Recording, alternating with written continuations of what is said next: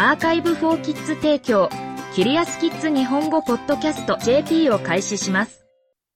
新しいディズニーピクサー映画、ライトイヤーでは、時間が曲がりくねっています。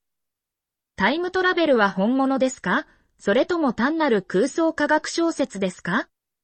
フローレンス、7歳からの質問です。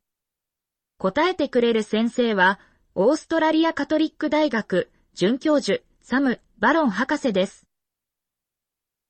新しいディズニーピクサー映画、ライトイヤーの冒頭で、バズ・ライトイヤーは、彼の指揮官と乗組員と一緒に、危険な遠くの惑星で立ち往生します。惑星から離れる彼らの唯一の望みは、特別な燃料をテストすることです。そのためには、バズは宇宙に飛び込み、繰り返し超高速にジャンプしようと試みる必要があります。しかし、彼が行う、それぞれの試みには、ひどい代償が伴います。バズが、宇宙への4分間のテスト飛行のために離陸するたびに、彼は惑星に戻ってみると、そこでは何年も経過したことを発見します。バズが最も気にかけているのは、恋に落ちること、子供、さらには孫がいることです。時間は彼の最大の敵になります。何が起こっているの？これは単なる空想科学小説、SF ですか？それともバズに起こったことが、実際に起こる可能性があるのでしょうか？Chapter 1時間は相対的です。アインシュタインのビッグアイデア。バズは、時間の遅れ、タイムダイルションとして知られている、実際の現象を経験しています。時間の遅れは、これまでに開発された最も有名な科学理論の一つである、アルバート・アインシュタインの相対性理論、セオリー・オブ・レラティビティの予測です。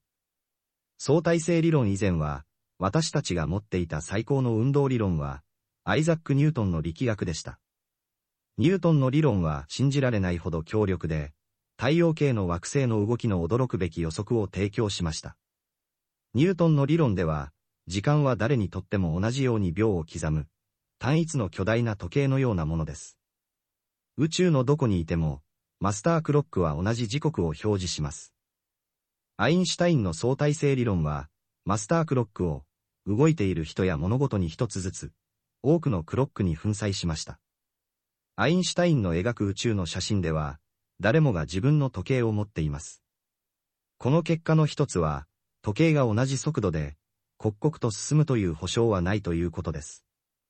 実際、多くの時計は異なる速度で刻みます。さらに悪いことに、他の人に比べて移動速度が速いほど、他の人に比べて時計の刻みが遅くなります。これは、バズのように宇宙船を非常に速く移動する場合、数分かかる場合がありますが、あなたが置き去りにした惑星上の誰かのためには、数年かかる場合があることを意味します。Chapter 2タイムトラベルは前進しますが、交代はしません。ある意味で、時間の遅れは一種のタイムトラベルと考えることができます。それは他の誰かの未来に飛び込む方法を提供します。これはバズがすることです。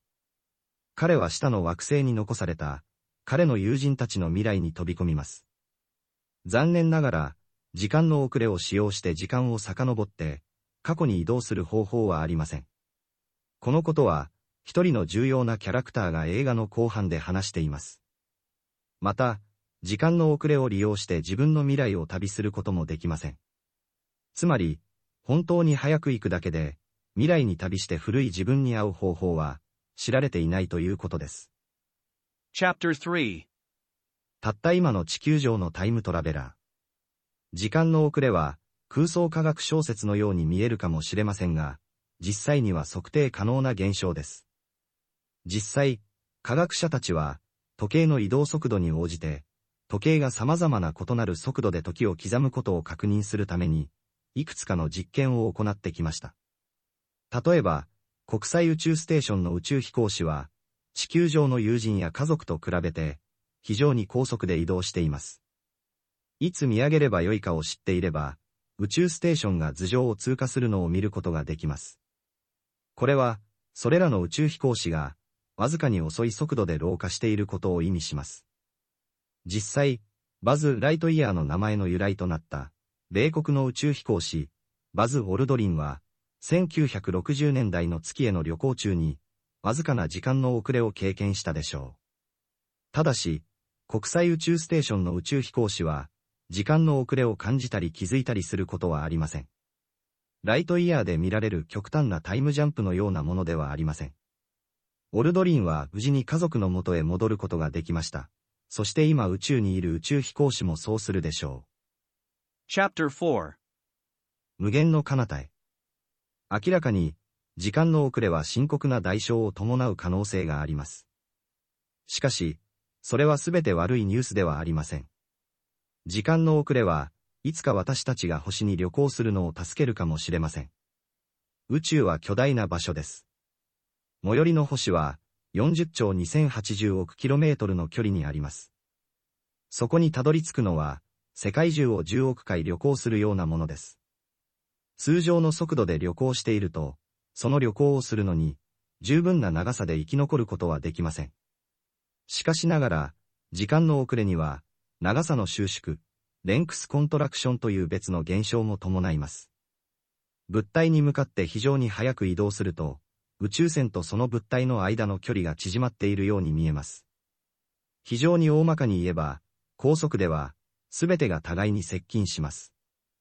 これは、高速で旅行している人にとって、彼らは数日のうちに最も近い星に到達できることを意味します。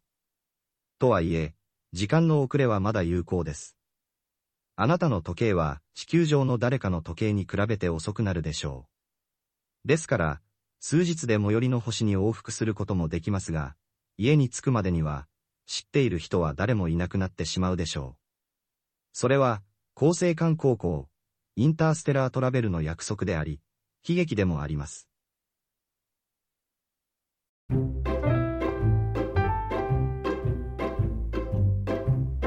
キリアスキッズ日本語ポッドキャスト JP を終わります。この記事はクリエイティブコモンズライセンス CCL の下でザ・カンバセーションと各著作者からの承認に基づき再発行されています。日本語訳はアーカイブフォーキッズの翻訳責任で行われています。ウェブサイトでオリジナルの記事を読めます。